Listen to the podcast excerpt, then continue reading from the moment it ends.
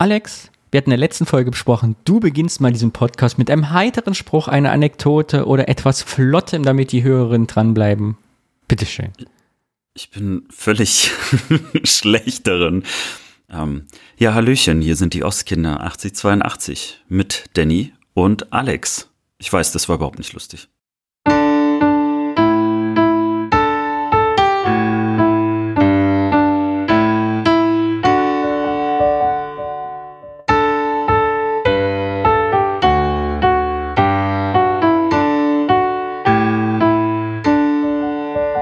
Ich habe uns einen kleinen neuen Jingle gebastelt, wieder mit der Hand eingespielt, heute Nachmittag, passend zum späteren Thema.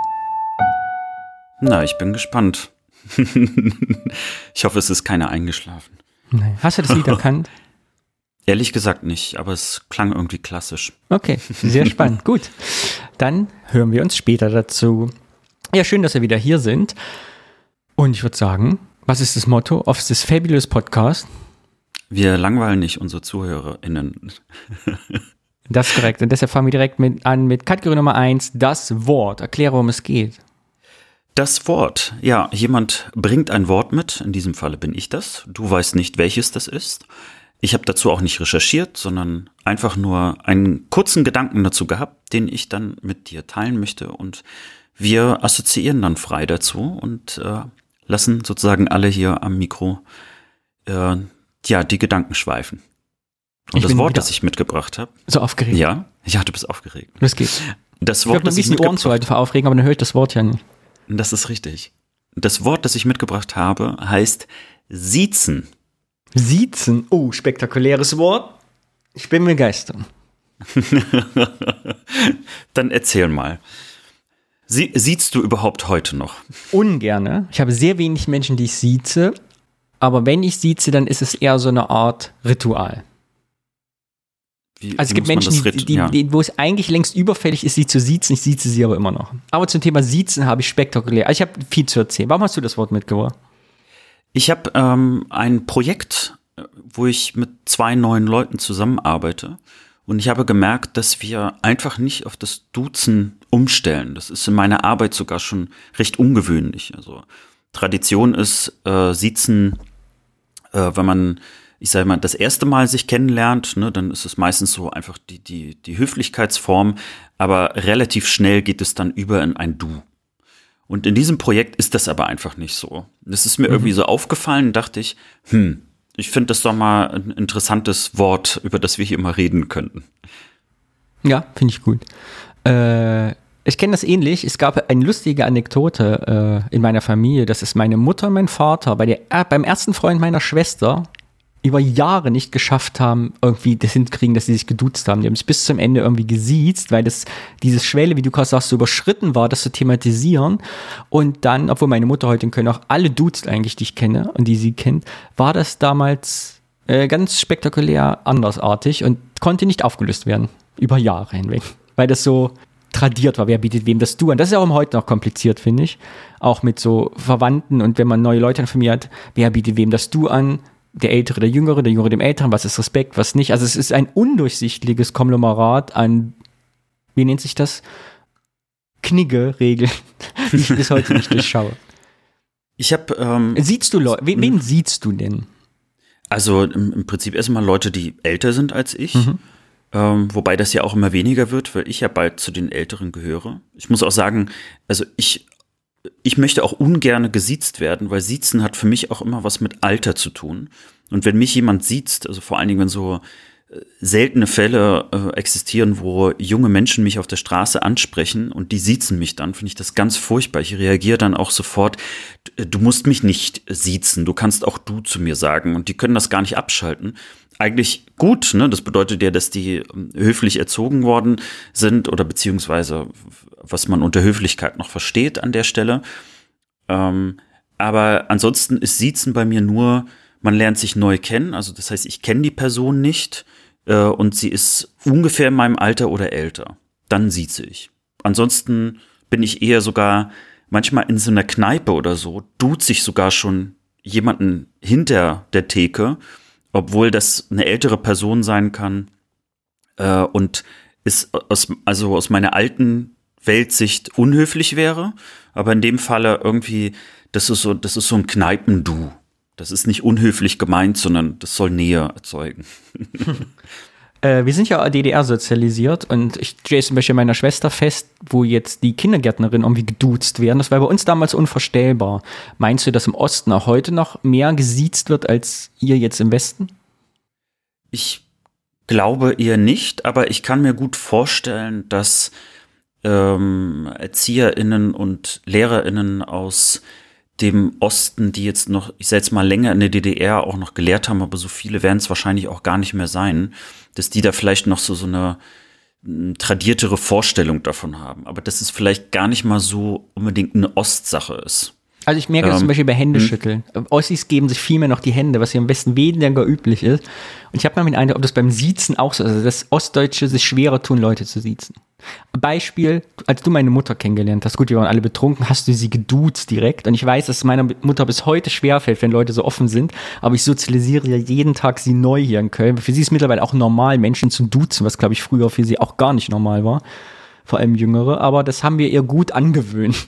Aber ich habe immer noch den Eindruck, dass Ost, in Ostdeutschland üblicher ist, ja, weiß nicht, aber ich täusche mich da.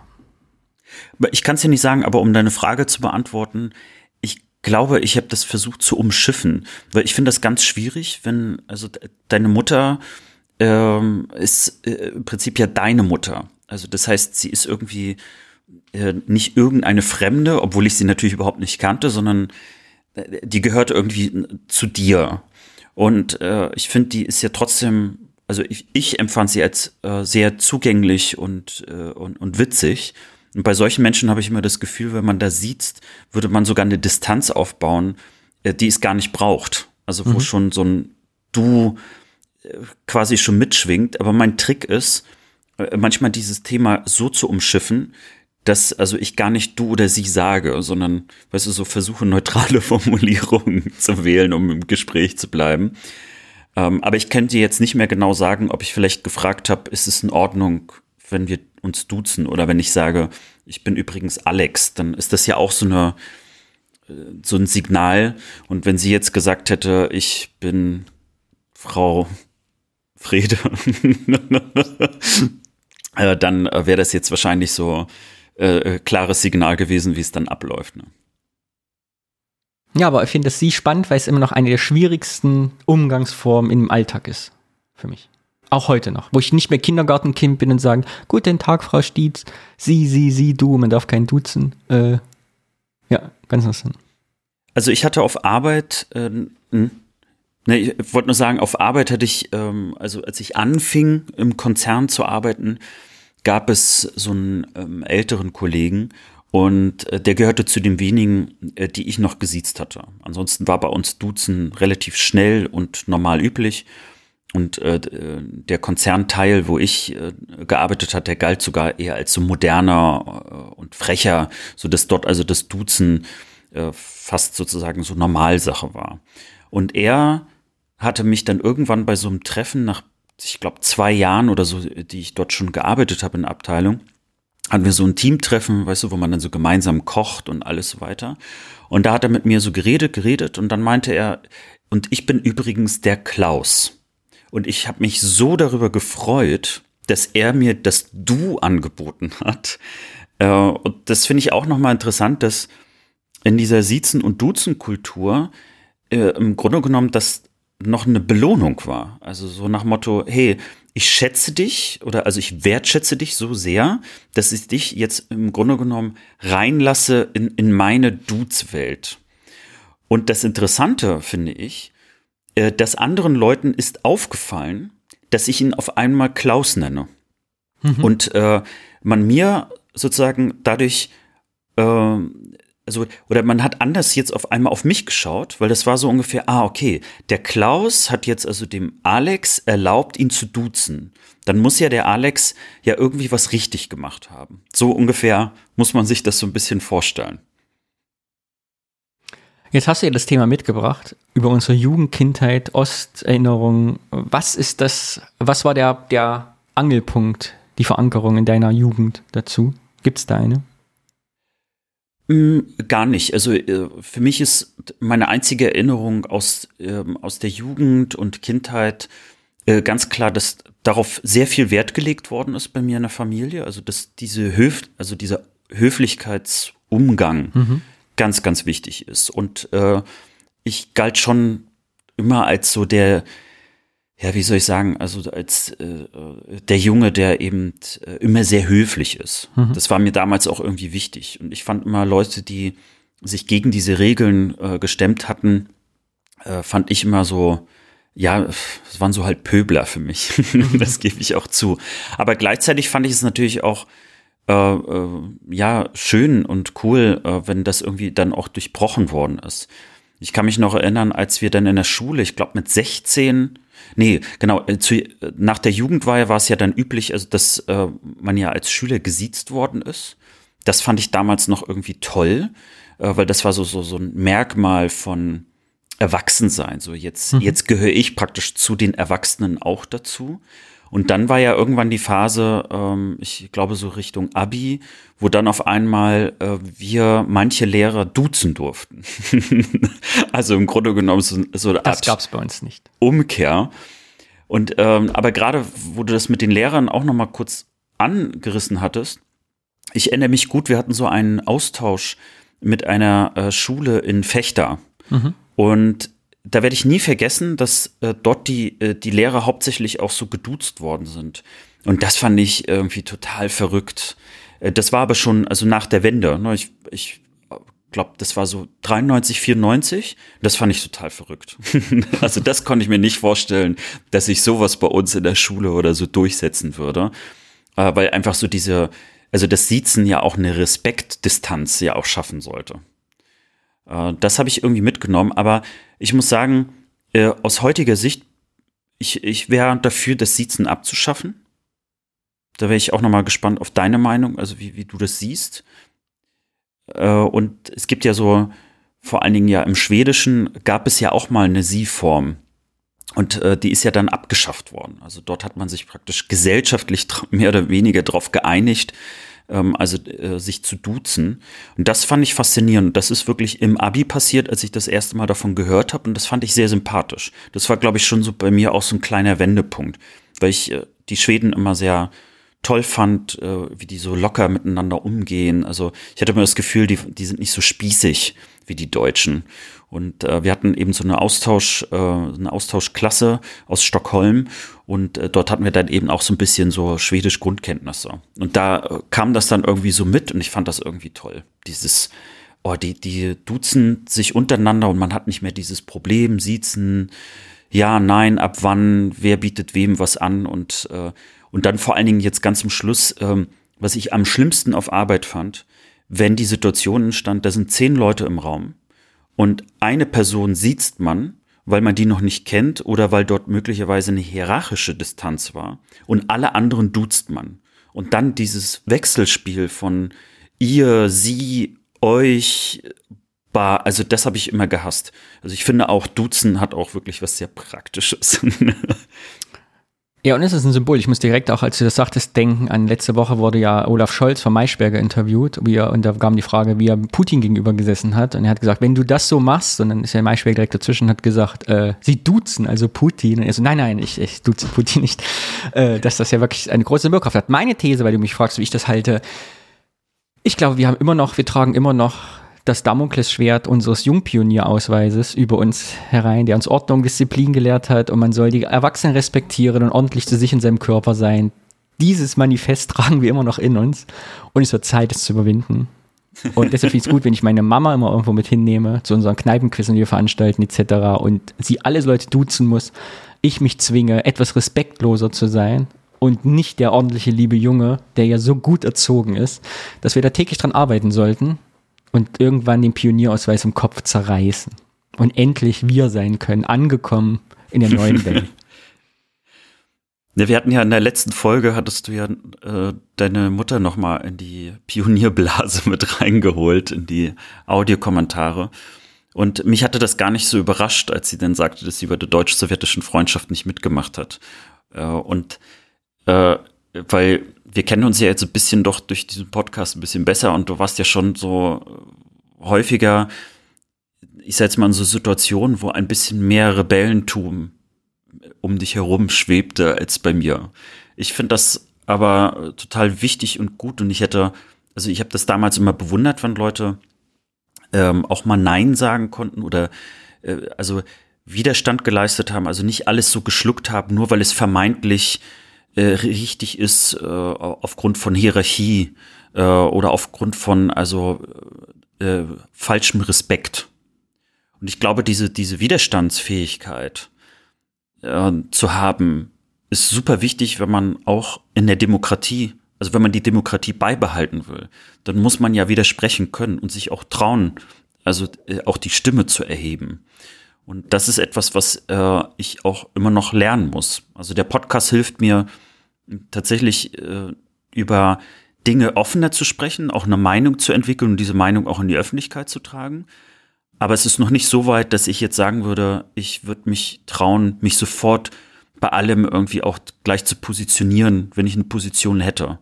Ich bin dann auch so eher dieses Abwarten, Abwägen und frage mich auch, gerade auch so in den letzten Tagen, äh, frage ich mich eben auch, zu was wäre ich denn eigentlich bereit? Ne? Also äh, wäre ich dann doch dieser Duckmäuser, ne? wäre ich vielleicht auch, ne, wir hatten ja jetzt äh, schon häufig solche äh, Themen bei uns im Podcast, wäre ich jemand, der auch einfach im System mitmacht, nur um, ich sage jetzt mal, nicht gefährdet zu werden oder nicht anzuecken und dann irgendwie dadurch Leistungen zum Beispiel weniger zu bekommen oder auch ähm, indirekt vielleicht sozial bestraft zu werden.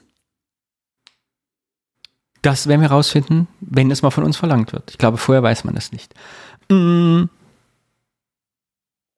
Abschließend zu meiner Mutter, war ja ganz nett, äh, zum Thema Respekt und ordentlich sein. Und äh, als ich das, habe das ja heimlich aufgenommen, habe ihm hinterher gesagt, ich habe es aufgenommen, darf ich es abspielen? Dann sagte sie als Kommentar zu mir bei WhatsApp geschrieben, mit, hätte sie das vorher gewusst, sie ärgert sich, hätte sie doch Hochdeutsch gesprochen.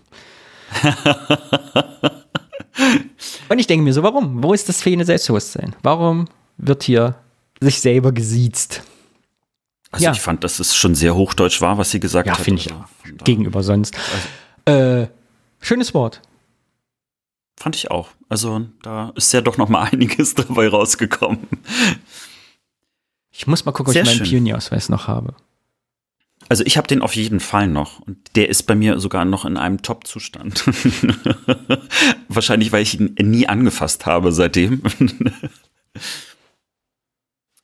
ja, dann kommen wir zum Thema. Ich bin sehr gespannt, was du mitgebracht hast. Ich habe ein Thema mitgebracht, hochaktuell. Ich dachte, ich dachte, mach mal ein kurzes Thema, red mal nur drei, vier Minuten drüber. Das reicht ja auch mal, man muss ja nicht ewig in Länge ziehen. Dann habe ich angefangen und geguckt und äh, was angehört und angeguckt und dann wurde es immer mehr. Und dann wurde dieses eigentliche Thema, weil ich, ich wollte mal ein brandaktuelles Situation quasi behandeln und dann wurde es doch umfangreicher. Und um was es heute geht, spiele ich dir vor, denn mein Thema ist dieses Lied was ich am Anfang gespielt habe, du nicht erkannt hast. Deshalb hier für dich das Original. Kleine weiße Friedenstaube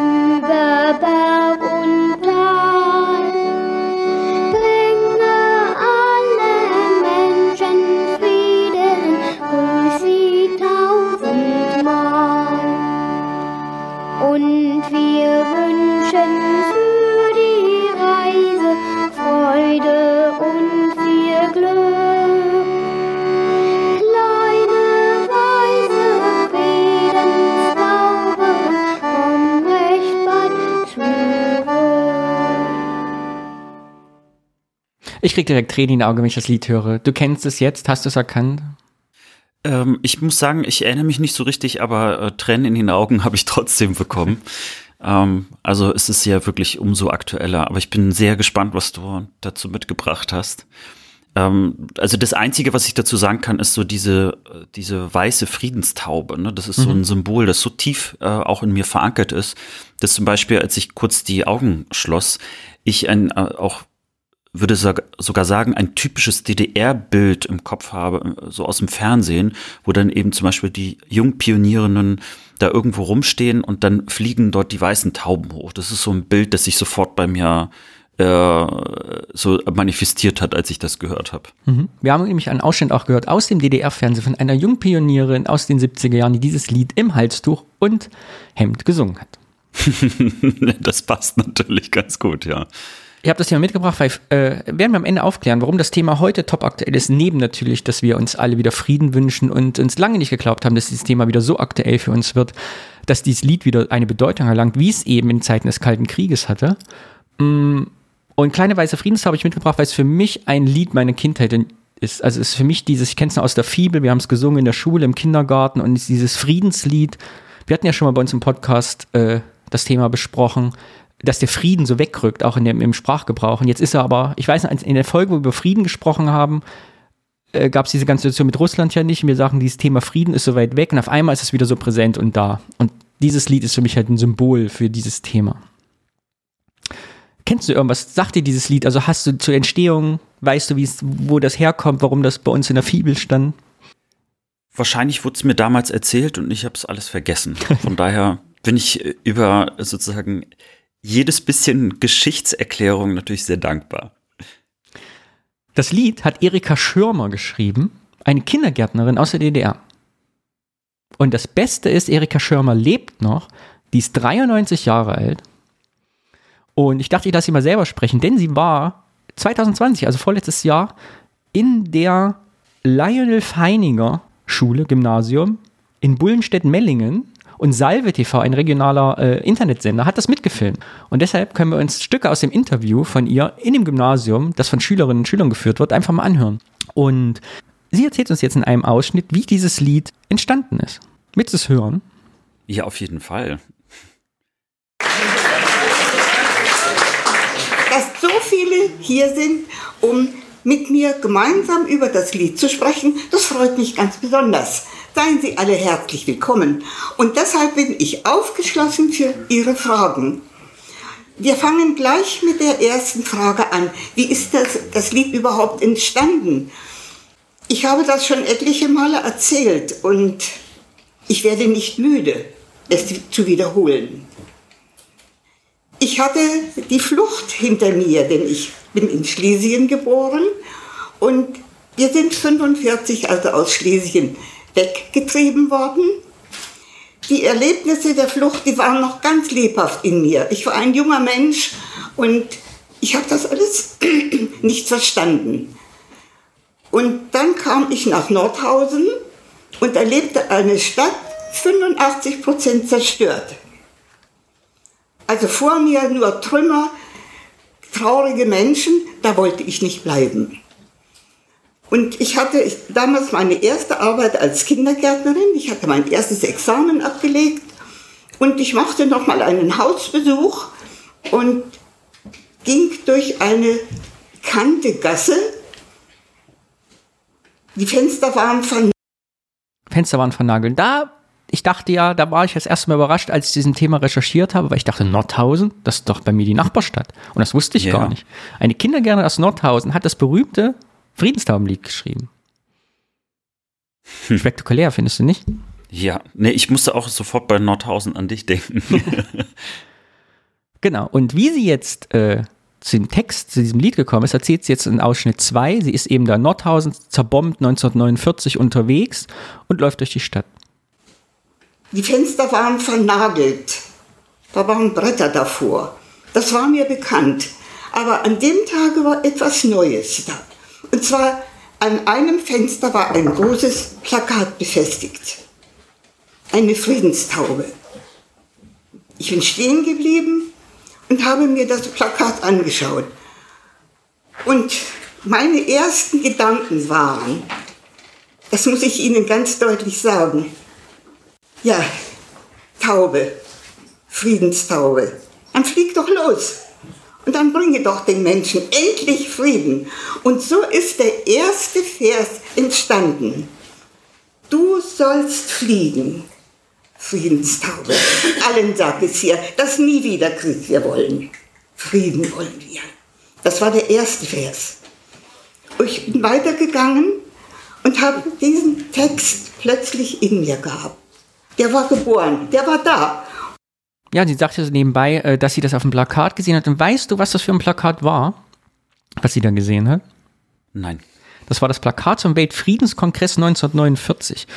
Und äh, diesen Weltfriedenskongresse, in Wikipedia sagt, das sind internationale Veranstaltungen von Pazifisten, gibt es halt schon lange. Diese wurden gegründet am Ende der neapolitanischen Kriege. Nee, wie heißt der? Nicht Napoleon. neapolitanisch, sondern wie heißt der Mann, der. Also, Na, Napoleon. Napoleonischen. Napoleon. Genau, Napoleonischen. Äh, wurden dann groß in Großbritannien und äh, 1830 gründen sich die ersten Friedensgesellschaften, die eben diese Kongresse abhielten und für Frieden warben. Und großen Auftrieb äh, bekamen die nochmal, jetzt passt ja gut zur aktuellen Lage, in, in, im Krimkrieg 1853 und die amerikanischen Bürgerkriege äh, sorgten auch dafür, dass immer mehr pazifistische Bewegungen auf der Welt sich eben gründeten. Und es gab dann eben nach dem Krieg, nach dem Zweiten Weltkrieg, den Pariser Weltfriedenskongress. Und Picasso hatte seine berühmte, für dieses Plakat die berühmte Taube gemalt, die du sicher kennst. Und dieses Plakat hat ihn eben die Frau Schirmer gesehen. Beschreib mal, wie sieht die Friedenstaube aus von Picasso, die du vor Augen hast?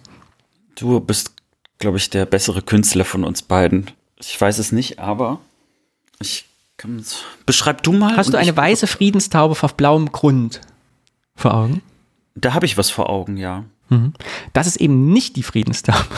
Die Ja, das habe ich mir gerade schon gedacht, weil das Die funktioniert überhaupt Friedenstaube nicht. von Picasso ist diese mit der Kohlezeichen, dieses ganz leicht geschwungene, aus, also aus quasi nur einer Linie bestehende Friedenstaube. Kennst du auf jeden Fall vom Sehen. Und was wir erkennen als Jungpioniere und DDR-Bürger ist eben diese weiße Taube auf blauem Grund. Und die hat aber ein äh, finnischer Grafiker später erst äh, entwickelt und entworfen. Also es gibt ja diverse Friedenstauben und die, die wir aus dem Osten, aus der DDR kennen, ist eben nicht die von Picasso, aber Picasso ist eben auch ganz berühmt. Ja, und äh, ich fand es mal ganz interessant, weil die hat, äh, Frau Schirmer wird da eine Stunde von Schülerinnen und Schülern und interviewt und äh, ich bin jetzt so ein bisschen vom Thema abgeschwiffen, weil im Prinzip ist das fast schon alles, was man zu dem Lied sagen kann. Aber da wir ja gerade das Thema Frieden und Krieg so im Fokus haben und irgendwie, wir hatten ja in der Podcast-Folgen schon besprochen, hatten, wir uns so distanziert haben, weil das für uns immer kein Thema war, die letzten Jahre, wollte die Frau Schirmer noch mal einen Ausschnitt spielen, was eigentlich Krieg für ihre Generation als Vertriebene eigentlich bedeutet hat und wie präsent das war und das Thema Frieden eben und bevor sie eben dieses Lied geschrieben hatten. Da gibt es einen kurzen Ausschnitt, wie sie äh, da in Nordhausen ankam, beziehungsweise in Thüringen, genau, und wie sie da ging. anhaben. Ich bin ja nur so ein kleines Licht. Aber 1945, wir waren also im Eichsfeld angekommen, Mutter und ich, und in einer kleinen Dachkammer untergebracht. Über uns die bloßen Dachziegeln. Es war mehr als jämmerlich. Und die Monate März und April waren besonders schlimm. Da wurden jede Nacht die Gefangenen von Ditzenhausen aus dem KZ durch das Tal geht an unserem kleinen Haus vorbei. Die wurden jede Nacht dort äh, von, von der SS begleitet. Ganz streng. Und keiner durfte sich zeigen. Wir haben das oben durch die Dachluken beobachten können. Es war grausam. Es war ganz grausam, wie da geprügelt wurde und die Menschen äh, so hilflos dahin. Äh, es war furchtbar. Ich erinnere mich daran ganz deutlich. Und dann klopfte es unten an der Haustür. Und Mutter stand vor mir. Und dann hörten wir nur, wie unten die Haustür, die wurde zwar aufgemacht, aber dann, nein, nein, nein, nein, geht weiter, geht weiter. Und da ist Mutter, die, wir hatten so eine steile Treppe, ist Mutter die Treppe nach unten und hat die Tür aufgemacht. Und da standen zwei junge Männer da, desertierte Soldaten. Und Mutter hat die beiden genommen, die Stiege hoch. Und diese beiden Jungen, ich bin heute noch ganz ergriffen, wenn ich daran denke, die haben fast 14 Tage bei uns oben unterm Dach gelebt. Die haben mit uns das bisschen Brot gegessen, was wir hatten. Viel hatten wir nicht. Mutter hat vor den beiden gestanden. Ich habe manchmal äh, nachgedacht, warum war Mutter so eng verbunden mit diesen beiden? Ich glaube, die, äh, die Antwort ist, mein Bruder war mit 15 Jahren zu dem sogenannten Oderwallbau geholt worden. Hat Mutter in den beiden Jungen ihren Sohn gesehen? Ich glaube beinahe ja. Jedenfalls haben wir die beiden Jungen da oben versteckt und Mutter hat vor ihnen gestanden wie ein Schildbürger.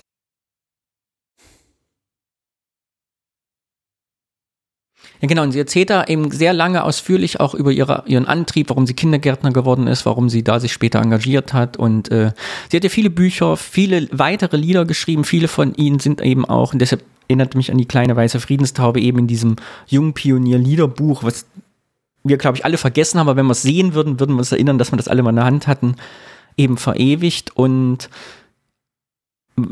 ich habe dann in dieses Interview weitergehört, deshalb bin ich jetzt ein bisschen vom Thema Friedenstaube abgeschwiffen, weil sie erzählt auch ein bisschen über die DDR. Sie wird von den Kindern und Jugendlichen gefragt, wie war eigentlich ihr Leben in der DDR?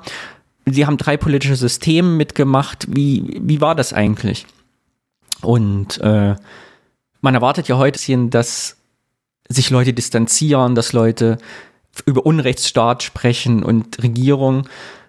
Und so erzählt es aber gar nicht. Und ich frage mich immer an der Stelle, also was steht mir eigentlich zu, quasi als nächste Generation?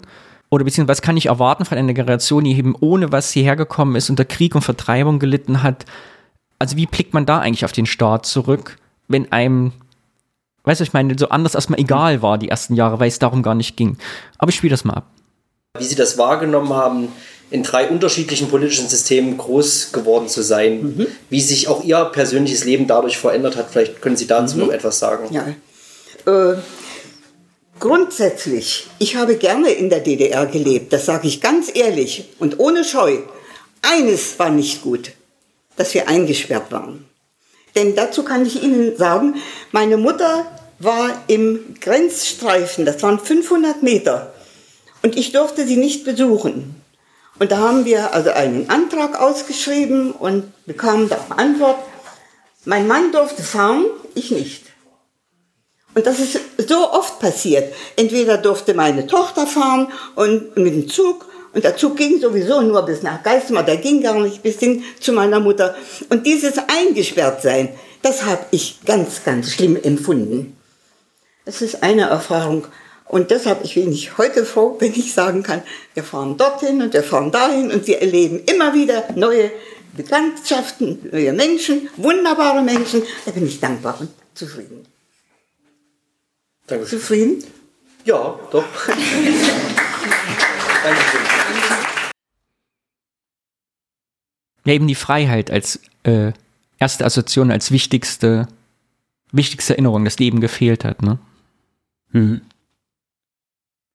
Ja, das ist ja etwas, das wir beide, glaube ich, ja so noch in der Form gar nicht unbedingt spüren konnten. Ne, wir sind ja äh, einfach noch so jung gewesen, dass die Welt sowieso ja sich größer angefühlt hat, glaube ich. Mhm. Äh, und äh, wenn man dann irgendwie mal Urlaub gemacht hat oder so, dann hat man sich ja irgendwie so ein bisschen bewegt, aber es war ja jetzt in dem Sinne noch keine, keine Einschränkung der Freiheit. Ich, ich glaube auch, dass man das Konzept der Freiheit überhaupt erst ähm, über die Jahre hinweg begreift. Also, dass, dass man das erst mal lernen muss, so also auf was auch Unfreiheit ist. Äh, und dann praktisch für sich dieses, ähm, ja, die Idee der Freiheit überhaupt erstmal aufbaut. Ja, und die Freiheit hat die Frau Schirmer dann eben auch genutzt. Also kurzer persönlicher Abriss noch. Erzählt sie auch alles in dieser Stunde Interview. Ich kann das nur empfehlen. Wir schicken es in die Show Notes. Es lohnt sich wirklich anzusehen. Hm. Sie ist Niklas Obacht. Äh, heute noch sehr engagiert, denn die macht, äh, sie macht Kunst. Sie ist auch Künstlerin und hat, äh, sie wird nämlich gefragt von Schülern, ob sie zu ihrer alten Heimat äh, Polen da noch äh, Kontakt hat und sie stellt da regelmäßig aus. Sie war da in einem Institut über Jahre ausgestellt. Sie versucht da heute quasi ihre Bekanntheit zu nutzen, die deutsch-polnische Freundschaft wieder voranzubringen und weiter zu pflegen. Und äh, sie war halt Kindergärtnerin, dann ist sie später in die Behindertenbetreuung gegangen und jetzt als Rentnerin wieder aktiv, noch aktiver als Künstlerin, ist Buchautorin und Liedermacherin. Und äh, war zumindest 2020 mit 92 Jahren, mittlerweile 93, halt noch sehr, sehr engagiert. Also Niklas, wenn du was zu Frau Schirmer und ihrem Engagement in Polen rausfinden könntest, wir würden uns freuen. Und wenn nicht, wenn du mal wieder unterwegs bist, vielleicht findest du ja Kunst von ihr in Polen. So, und warum sich das Interview lohnt, denn wir kommen, äh, in diesem Podcast fügen sich ja manchmal so Sachen, weil wir kommen auf einmal wieder aufs Thema Siezen, denn man merkt total, dass sie äh, Kindergärtnerin und Lehrerin war, denn sie hat in dem ganzen Interview eine sehr siezerige, also eine, eine dominante Art, äh, die sehr unterhaltsam ist, äh, weil sie dieses Interview auch viele leichte Momente hat. Und weißt du, so zum Beispiel beendet sie das Gespräch. Also nicht etwa die Interviewpartner, sondern sie.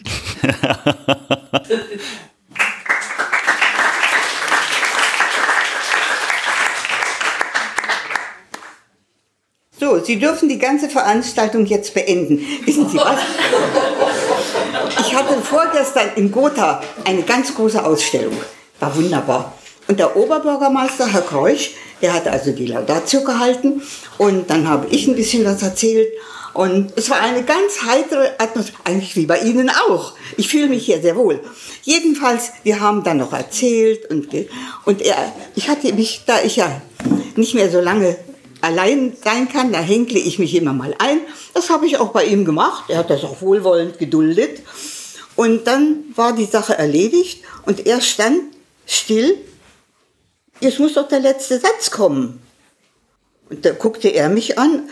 Ich guckte ihn an. Habe ich ihm geschrieben, Sie müssen doch die Ausstellung eröffnen. Da hat er, ach ja, die Ausstellung ist eröffnet. Und damit war dann die ganze Sache gelaufen. Ja, das hatte er vergessen. Aber ich will sagen, es war eine sehr schöne Sache. Habe das gerne gemacht. Und nun geht es weiter. Jetzt haben Sie meine Bilder hier. Ich hoffe, Sie schauen die mit Interesse an und freuen sich ein bisschen drüber. Denken Sie an die alte Dame, wie sie geschnippelt hat. Und demnächst gehe ich dann nach Thale. Da bin ich auch schon wieder angemeldet, freue ich mich auch drauf. Ja, und so geht das immer noch ein bisschen weiter. Und mein Schutzengel möge mich wei- weiter mitnehmen und begleiten, dass ich nicht hinfalle und dass ich noch einige schöne Sachen machen kann. Vor allen Dingen, dass ich anderen Menschen vielleicht ein bisschen Freude bringe. Das will ich. So, Ich finde es so schön, ähm, dass, also es gibt ja Menschen wie sie eben auch und wie viele andere, die so Schreckliches auch gesehen haben und auch erlitten haben. Und äh, dass sie doch mit dieser ganzen Freude, also mit, also mit so einem ganzen Sonnenschein im Herzen irgendwie auf diese Menschen zugeht. Das hört man ja ihr eben auch raus, dass es ihr auch ein Anliegen ist. Aber das andere, was ich auch wichtig finde, dass sie so ähm, offen auch über den, äh, den Krieg oder das Kriegsende spricht. Ähm, also die Schmerzen, die sie hatte, die, äh, die Bilder, die sie noch im Kopf hat. Und ich glaube, das ist so wichtig, darüber zu sprechen. Denn wir, äh, wir haben ja, glaube ich, wir beide gehören ja ganz klar zu dieser Generation, der eingeprügelt worden ist, haha, äh, nie wieder Krieg. Und äh, dass, dass das für uns also äh, nie eine Option gewesen ist, an einen Krieg zu denken, dass Krieg überhaupt irgendeine, ähm, also dass es irgendeine Lösung für irgendwas wäre. Ähm, aber äh, trotzdem habe ich häufig erlebt, dass man zwar gesagt hat, nie wieder Krieg, aber über den Krieg wenig gesprochen worden ist. Ich habe also auch bei meinen Großeltern gibt es zwar irgendwie Erzählungen, auch Erzählungen, die ich ganz häufig mitbekommen habe, aber sie haben so so eine so was Abstraktes. Ne? Es wurde zum Beispiel irgendwie gesagt, ja, äh, es war sehr schwer oder wir hatten nicht viel äh, oder ähm, wir, wir sind sozusagen ähm, äh, geflüchtet. Man, man hört so diese Worte, aber es ist was ganz anderes, als wenn jemand wirklich beschreiben würde, was vielleicht an Bildern noch im Kopf ist. Ich glaube, wenn wir das alles gehört hätten, äh, oder zumindest bei mir, ne, also wenn ich von meinen Großeltern das anders mitbekommen hätte, wäre es vielleicht noch, noch schlimmer gewesen. Und, aber ich weiß nicht, vielleicht auch wirkungsvoller. Ich, also ich weiß nicht, also oder auch gerade jetzt ist ja aktuell, darf man, darf man sozusagen den Krieg mit seinen Bildern und, und den Erfahrungen, darf man das verschleiern? Also weil man vermeintlich jemand schützen möchte oder ist nicht gerade dann ist wichtig, äh, sehr, sehr, ja, sehr bildhaft das Ganze auch wiederzugeben, damit eben das, das Leid, äh, der Schmerz, äh, der Tod, die Gewalt, die damit zusammenhängen, dass das besser ankommt, dass man gar nicht auf die Idee kommt, an Kriege zu denken, als, als etwas Legitimes. Und deshalb sind ja Zeitzeugen und Zeitzeuginnen so wichtig. Es gibt ja gerade, beschäftigen sich ja viele mit, dass ja gerade die letzten Holocaust-Überlebenden ja alle sterben und es quasi niemanden mehr gibt, der berichten kann, wie es wirklich war, aus erster Hand. Und daran erinnert mich natürlich auch Verschirmer, weil sie mit ihrer Art und wie sie ist, natürlich ein lebendiges Beispiel dafür ist, was Geschichte bedeutet. Ne? Um, ja. Und wir dann eben nur noch Krieg dachten zu erfahren aus einer Perspektive, wo niemand anwesend ist, der ihn erlebt hat. Oh, schau mal, wie äh, Frau Schirmer hat ja die Geschichte beendet an der Stelle. Sie ist aber nicht zu Ende. Sie könnte zu Ende sein, geht aber noch weiter. Denn tatsächlich ist, und das ist vielleicht auch ein bisschen traurig, aber zeigt vielleicht auch die Geschichte und warum wir uns, also warum Frieden in der Grundschule kein Thema mehr ist im Krieg, zu Recht die letzten 20 Jahre, ist, dass die kleine weiße Friedenstaube direkt 1990, als der Cornesen Verlag äh, die DDR-Schulbücher übernommen hat, aus dem Lehrplan gestrichen worden. Findet nicht mehr statt. Und man hat bei Cornesen, ich habe einen MDR-Beitrag nochmal recherchiert, äh, auch nachgefragt. Also es gibt kein Schulbuch mehr seit 1990, wo das Lied eben gesungen wird oder ist halt in der Versenkung verschwunden. Also Frau Schirmers Friedenstaube fliegt dann quasi nicht mehr. Mm. Ja, es gab, äh, MDR-Beitrag schrieb, äh, die haben mal recherchiert bei der GEMA. In der GEMA werden ja alle Lieder, die gespielt werden, öffentlich registriert, damit ihr Geld auskriegt. Und äh, in äh, 1920 äh, 2020, 2021 ist dreimal das Friedenstaubenlied im TV gelaufen. Wahrscheinlich in so Ostalgie-Sendungen und einmal im Radio. Also, damit war die mhm. Friedenstaube quasi vorbei. Und gibt aber jetzt einen Twist am Ende und zwar, äh, und vielleicht ist das ein schöner, ein schönes nochmal für Frau Schirmer zu hören. Ich hoffe, geht dir gut. Ich konnte jetzt nicht erfahren, äh, weil das Interview ein Jahr alt ist. Äh, Marianne Rosenberg hat anlässlich jetzt der Ukraine-Situation das Lied neu aufgenommen. Und ist jetzt in den Schlagercharts seit 2021 März. Das ist verrückt.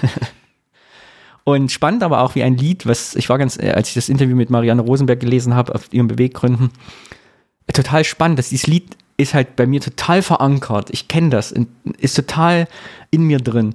Und Marianne Rosenberg sagt jetzt, ich bin Westberlinerin und die kannte das Lied gar nicht. Sie hat es jetzt erst kennengelernt, weil es irgendwo gehört hat. Und spektakulär, wie eben Welten, die so ganz nah aneinander lagen. Sie als Westberlinerin, ich als Jungpionier im Osten, ganz nah aneinander und trotzdem die Welt so unterschiedlich ist, dass das Lied für mich quasi alles meiner Kindheit bedeutet und sie das nicht kannte. Nochmal ganz spannend. Genau. Aber jetzt hoffen wir, dass Frau Schirmer das hört, das Lied in den Schlagercharts im Radio in Thüringen und sich freut, dass die Friedenstaube jetzt doch noch über 70 Jahre weitergeflogen ist. Das war mein Thema.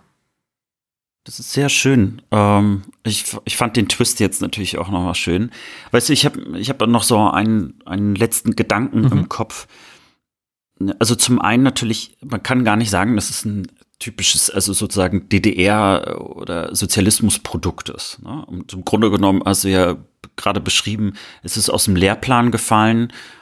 Äh, okay, vielleicht aus Gründen, weil es, weil Krieg und Frieden vielleicht keine so große Rolle spielen, wobei das finde ich schon mal merkwürdig genug. Ja, aber es war ja unsere ähm, Jugend, Kinder, wir haben uns ja schon mal drüber unterhalten. Es ist ja auch sinnvoll. Für hm. uns war Krieg in meiner Schule immer nur Vergangenheit. Zweiter Weltkrieg, Napoleon und dann persische Kriege irgendwie. Äh, so, es gab ja, wir haben uns nicht mehr im Gegensatz zu einer Generation vorher mit Krieg auseinandergesetzt in unserem Leben. Ja. Also mhm. wir hatten ja nicht mehr Kalten Krieg, wir haben keine Atom, wir hatten keine Angst mehr vor Atomkrieg, wir hatten keine Angst mit, äh, wir müssen in die Bunker. Als ich Kind war oder Jugendlich 1997, glaube ich, hat Deutschland beschlossen, alle Bunker abzuschaffen, soweit ich mich erinnere. Äh, ja, das war für uns halt ein Thema der Vergangenheit. Ne? Im Gegensatz, glaube ich, zur Generation von Frau Schirmer, für die das ein, ein Lebensthema war. Also ist ja verständlich, warum es nicht in Lehrplan stand. Was wolltest du den Kindern sagen? Wir hatten ja keine Angst in den 90ern. Es war ja die Zeit der Großen. Alles wird gut. Hm.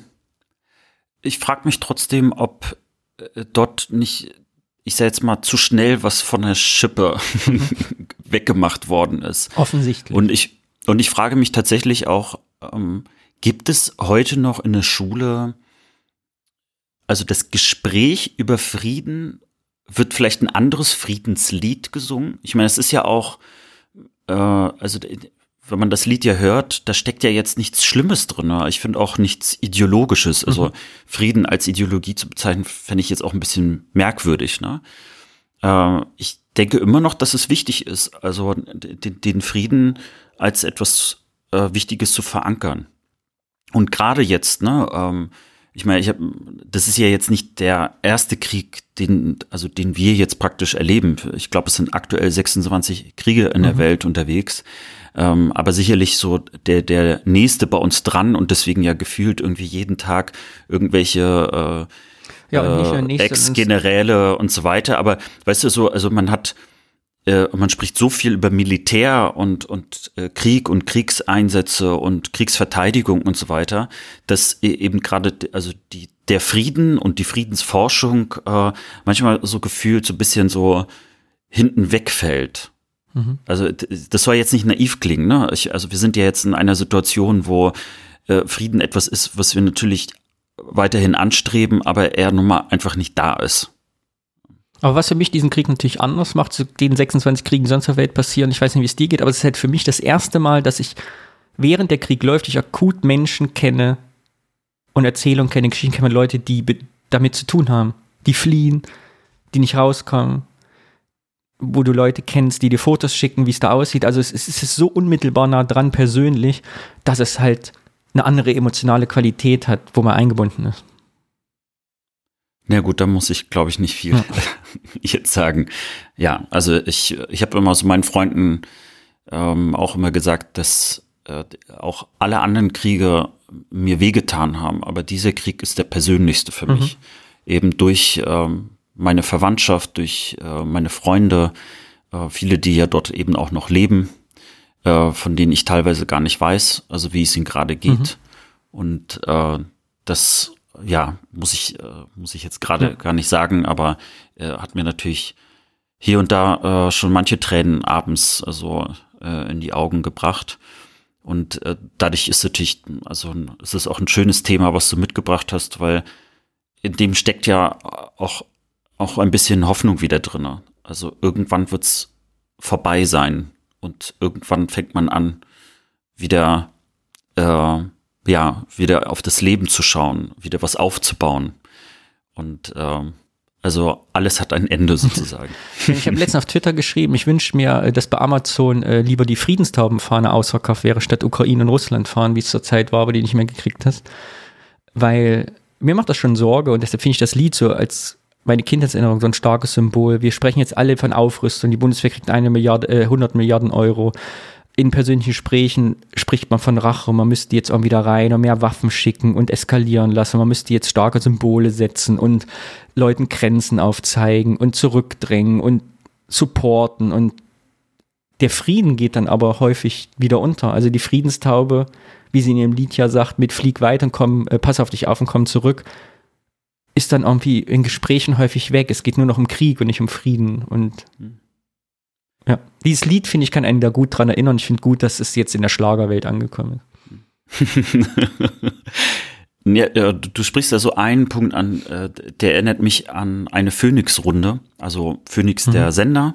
Und äh, dort gibt es sozusagen immer so, so eine Expertenrunde, die mehrmals in der Woche stattfindet. Und ich gucke sie mir sehr gerne an, weil sie im Gegensatz zu den Lanz, Wills und Maischbergers der Welt äh, so, naja, so eine andere Ruhe ausstrahlt. Also dort geht es darum, wirklich sich auszutauschen, also Experten auf Augenhöhe. Das finde ich halt irgendwie beruhigender, auch gerade in diesen Zeiten. Und äh, dort war auch eine, ich, ich glaube sogar, sie war Friedensforscherin, äh, hat äh, für eine Organisation gearbeitet und hat im Prinzip ein, ein Thema aufgemacht, wie man Frieden wiederherstellen kann, also auch sozusagen auf größere Ebene und hat eben eigentlich eine Dimension aufgemacht für die nächsten Jahre, wenn nicht sogar äh, mindestens ein Jahrzehnt. Und äh, mit anderen Worten, also sie hat was ganz anderes äh, in die Runde reingebracht, äh, als Aufrüstung, äh, No-Fly-Zone und was auch immer. Und sie ist dafür von, von einem Gast quasi abgekanzelt worden. Also, dass das ja total naiv wäre und dass das doch jetzt gar nicht zu dieser Zeit passe. Und sie hat sich noch zwei, dreimal argumentativ auch nochmal gewehrt, weil sie gesagt hat, also sie versteht, was jetzt zu tun ist, aber wir müssen ja auch daran denken, was dann zu tun ist, wenn es mal vorbei ist. Weil dann ist der Frieden ja noch nicht da, sondern da ist vielleicht nur eine Waffenruhe da. Und das zeigt ja so ein bisschen, oder ich fand in diesem Moment, äh, äh, zeigte das irgendwie dieses, äh, dass der Frieden als solches äh, ähm, nicht mal bei diesen Leuten so auf dem Schirm war. Ne? So nach dem Motto, ja, jetzt ist ja also schon alles kaputt und äh, es wäre jetzt naiv, darüber nachzudenken, dass man ja sich irgendwann mal wieder unterhalten könne, dass man also eine Welt gestalten könne, in der man friedlich zusammenleben kann. Und das fand ich so schade, weil sie natürlich gesagt hat, naja, aber also nur weil es schwer ist, heißt es doch nicht, dass wir es also nicht versuchen sollten. Ja. Naja, das sozusagen als letzten Gedanken dazu. Das war das Thema. Kleine weiße Friedenstaube. Ja, ich danke dir. Es war sehr schön und sehr überraschend. Ich hätte jetzt gar nicht gedacht, äh, dass das noch so solche Züge und Kreise nimmt. Schön. Ja, wie soll man nach so einem Thema äh, noch irgendwie einen guten Übergang finden? Wir reden haben über ja unsere uns- Heimat und Heimat kann auch was Schönes sein. Heimat kann auch was Schönes.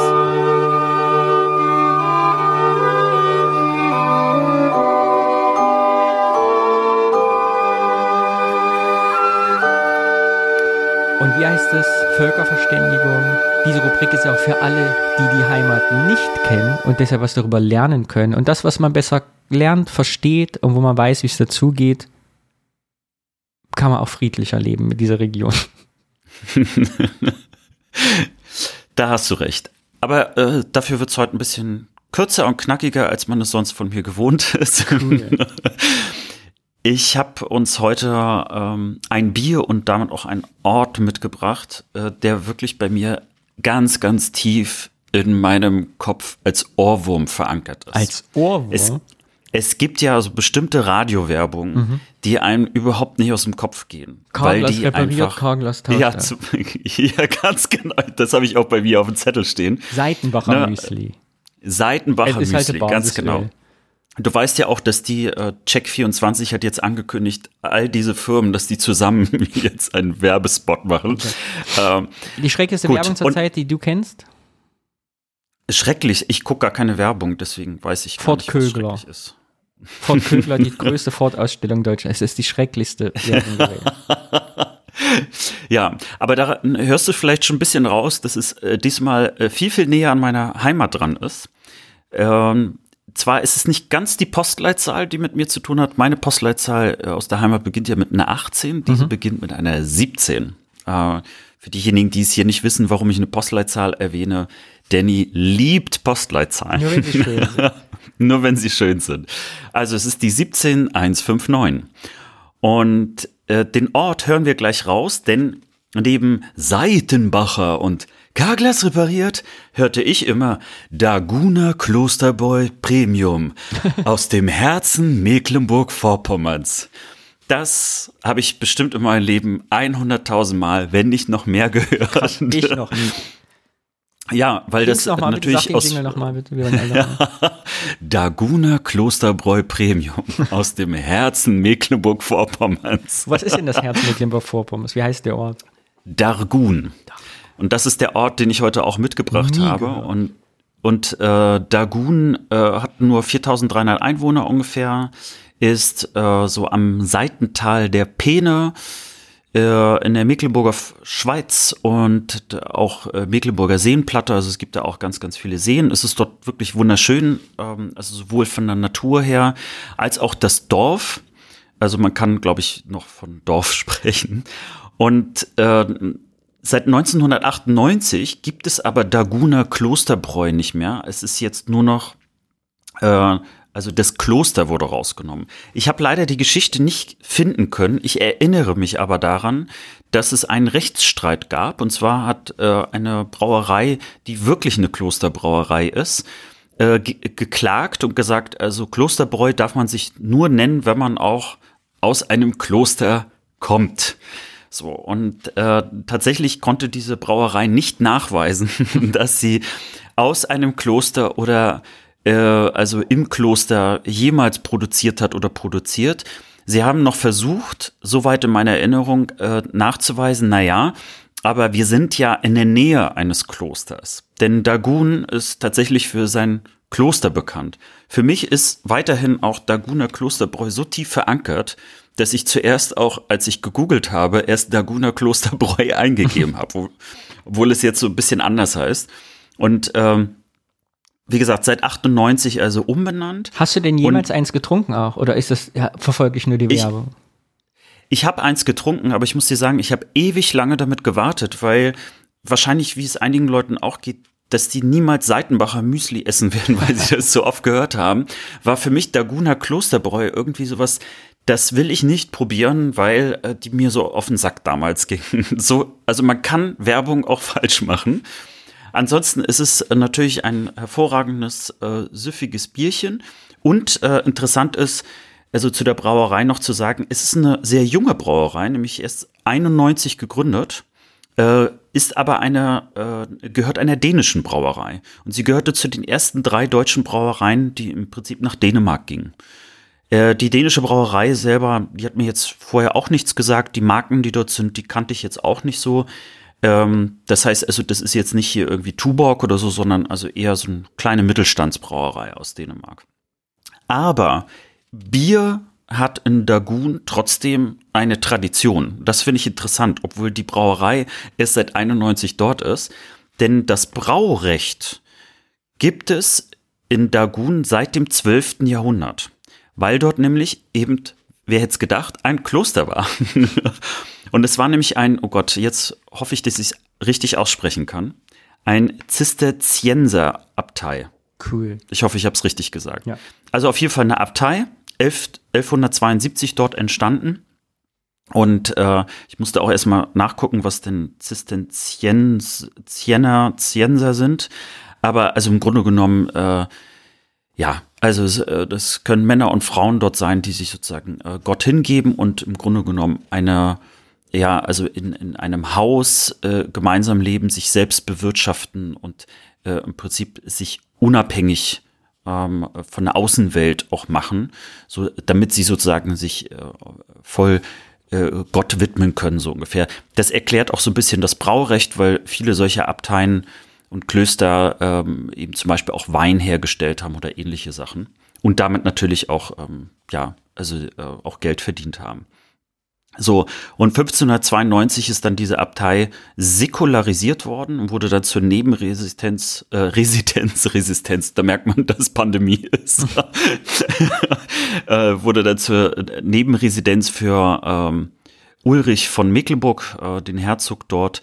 Ja, und dann äh, gab es eine Zerstörung im Dreißigjährigen Krieg. Dann ist es wieder aufgebaut worden, ist dann praktisch äh, so eine Art äh, Schloss geworden äh, sah auch schön und spektakulär aus, ist dann allerdings wieder zerstört, dann wieder aufgebaut worden äh, und endete dann damit, dass 45 ähm, äh, dort durch eine Brandstiftung auch wiederum alles zerstört worden ist. Lange Zeit waren dort eben auch nur die Ruinen dort und es haben sich dann aber ganz, ganz viele Menschen zusammen organisiert und im Prinzip äh, darauf hingewirkt, dass dort also vieles aufgebaut wird oder beziehungsweise wieder hochgezogen wird.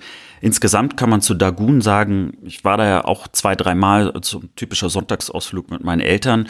Seit 91 haben die eine Städtebauförderung bekommen und dort wurde äh, sehr, sehr viel wieder so äh, aufgebaut, dass es einfach, äh, wie man so schön sagt, schnieke aussieht. Also ein, ein, einfach ein, schönes, tolles Dorf mit, äh, mit äh, äh, ganz, ganz viel äh, fürs Auge, um es mal so auszudrücken, und mhm. eben auch sehr, sehr religiös. Also da gibt es, wenn man sich anguckt, was so die berühmten, ich sage jetzt mal Stadtwerke dort, äh, Stadtwerke sei schon, also äh, Stadtgebäude sind, dann sind es hauptsächlich irgendwie Kirchen, Klosteranteile etc. Also das äh, merkt man dazu. Ja, und das ist es auch schon zu Dagun, aber ähm, ich wollte zum einen Dagun schon lange mal auf äh, hier unsere Liste bringen, äh, weil das wirklich mit diesem Daguna Klosterbräu einfach ganz, ganz tief, also durchs Radio bei mir irgendwie äh, eingetrichtert worden ist. Zu Zeiten, wo ich noch nicht mal wusste, dass ich jemals äh, Bier trinken werde, geschweige denn ein großer Fan. Und das zweite eben, ich wollte uns auch mal wieder ein Bier präsentieren, das äh, nicht aus dem Süden des Osten kommt, sondern auch aus dem Norden. Und äh, ich glaube, ganz viele McPommer die den sogenannten Hundenetto kennen. Es gibt ja zwei Netto-Supermärkte und äh, bei uns kennt man eher den Hundenetto, weil dort ein Hund im Logo ist.